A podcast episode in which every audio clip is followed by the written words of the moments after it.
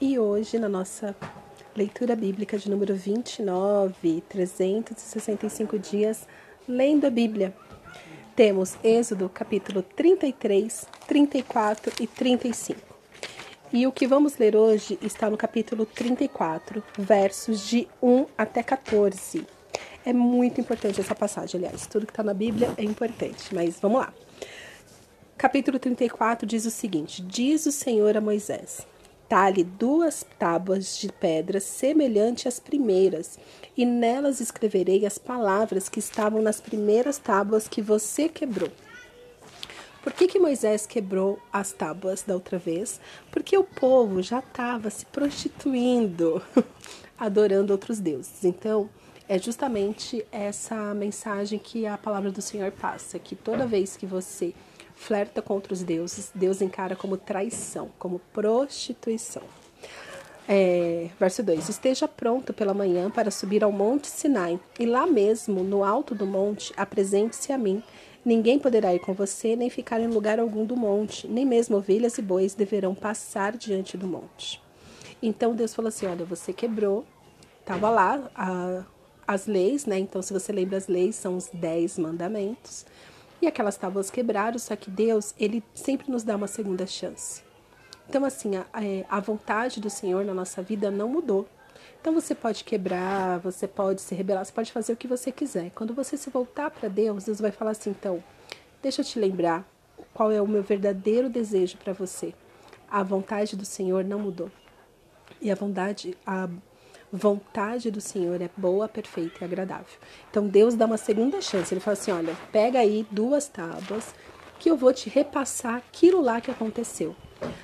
Moisés poderia ter escrito por si só? Sim, só que neste caso aqui Deus está falando assim: olha, leva de novo.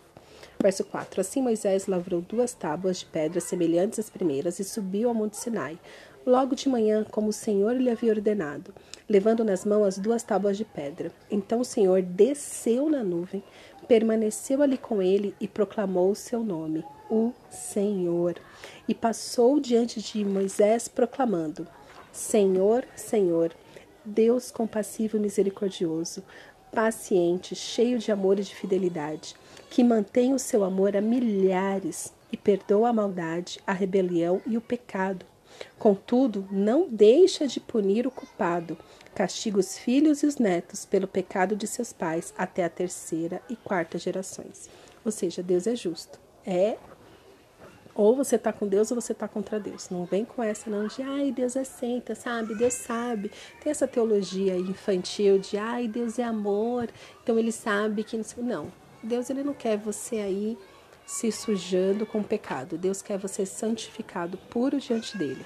Então, assim, Deus ele é maravilhoso, ele perdoa a maldade, a rebelião, o pecado. Mas o salário do pecado é a morte. Então, se a pessoa ela quer continuar pecando, então este é o fim dela. A não ser que ela se arrependa dos seus maus caminhos. Verso 8: Imediatamente Moisés prostrou-se com o rosto em terra e o adorou, dizendo: Que né? Como já vimos aqui, quando Deus fala, a nós só resta realmente nos prostrar e adorá-lo. Verso 9: Senhor, se de fato me aceitas com agrado, que o Senhor nos acompanhe, mesmo sendo esse um povo obstinado, perdoa nossa maldade e o nosso pecado e faze de nós a tua herança. Então, assim, Moisés ele reconhece o quanto ele é dependente do Senhor ele se prostra, ele adora, ele fala: Senhor, se o Senhor me aceita. Então Moisés, ele, ele fala dele. Então, Senhor, se eu, se o Senhor me aceita, com agrado, que o Senhor nos acompanhe. Então, ele primeiro fala dele, do individual, se o Senhor me aceita. Olha, nos acompanha. Aí Moisés traz toda a família com ele, que é o que? O povo que está lá no deserto esperando para entrar na terra prometida. E ele fala assim: este povo, mesmo ele sendo assim um povo obstinado, o que é um povo obstinado? Um povo de coração duro, reclamão, o povo chato.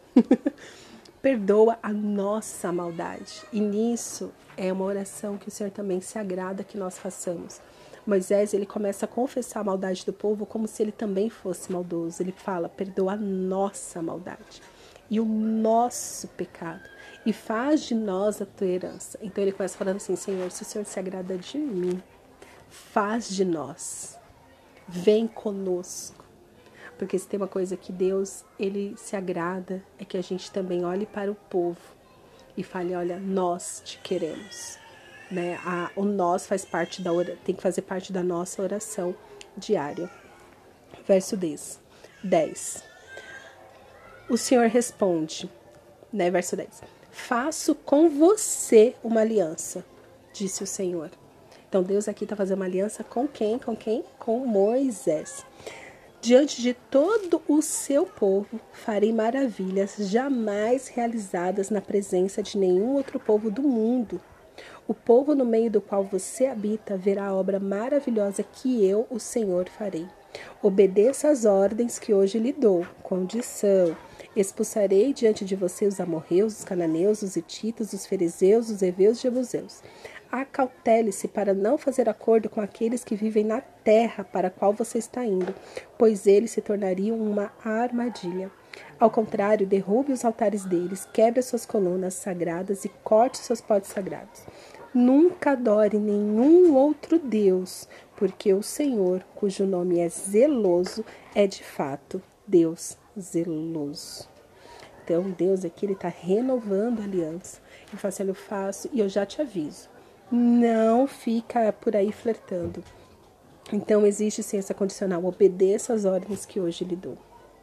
Né? Então Deus ele pede ali de novo as tábuas da aliança para escrever novamente. Ele fala: Olha, eu vou te avisar, eu vou expulsar todo esse povo à sua frente. Não faça aliança com eles, não adore nenhum outro Deus, porque Deus é um Deus zeloso, Deus é ciumento. Então aqui nessa porção nós vemos que Deus ele dá uma segunda chance. Existe aqui a segunda tábua. A ordem do Senhor não mudou. Moisés se prostra em adoração e ele faz uma oração que todos nós deveríamos fazer. Senhor, nos acompanhe, nos acompanhe, perdoa a nossa maldade e o nosso pecado. Então, é, tudo que formos fazer, temos que ter esse cuidado esse zelo de falar, Senhor, vamos conosco, vamos junto. Eu só quero isso se o Senhor for comigo. E Deus responde à oração de Moisés, fazendo que uma aliança, pois eu faço com você uma aliança. E, eu, e, e essa aliança não vem isolada. Ele fala assim: Eu farei maravilha jamais realizada. Porque é isso que Deus faz. Quando Deus ele entra na nossa vida, ele faz coisas novas. É o Senhor que opera maravilhas para manifestar a glória dele. Então a gente tem que sair desse posicionamento infantil de querer manipular Deus, porque Deus ele já quer nos abençoar. Mas para isso nós devemos andar é, em retidão com Ele, obedecer às suas ordens. Deus fala assim: olha, eu vou fazer sim. Eu ouvi a sua oração, vou acompanhar vocês. Eu vou fazer maravilhas jamais realizadas o povo no meio do qual você habita verá a obra maravilhosa que eu, Senhor, farei. Então Deus está aqui falando assim, Moisés, ouvi a sua oração, acatei a sua oração. E eu vou fazer, só que verso 11 ele fala, obedeça às ordens que hoje lhe dou. Se, gente, tudo que você precisa do Senhor, o segredo está na obediência, na submissão a Deus. É se apropriar da cruz de Cristo que faz nova todas as coisas. Jesus faz nova todas as coisas. Nós só podemos ter novidade de vida quando vivemos com Cristo. E é Cristo é, o nosso firmamento, ficar firmado em Cristo, é que nos possibilita obedecer tudo que o Senhor requer de nós. Para cumprir os dez mandamentos, precisamos de Jesus. Para ter uma vida satisfeita no Senhor, consciente de que Ele é nosso Pai, de que Ele é bom, precisamos de Jesus. Então é isso que eu quero falar para você hoje. Deus está te dando uma segunda chance. Deus está te chamando pelo nome, falar assim, olha, tudo aquilo que você ouviu falar a meu respeito é verdade. Eu quero renovar com você uma aliança. Então, se você ainda não tem uma vida rendida aos pés de Jesus, chegou a hora. Porque é uma vida rendida aos pés de Jesus que temos a capacidade de obedecer o Senhor, obedecer o Pai, né? Jesus fala: Eu sou o caminho, a verdade e a vida. Ninguém vem ao Pai a não ser por mim. Então, se você quer se chegar a Deus como Pai, você precisa de Jesus.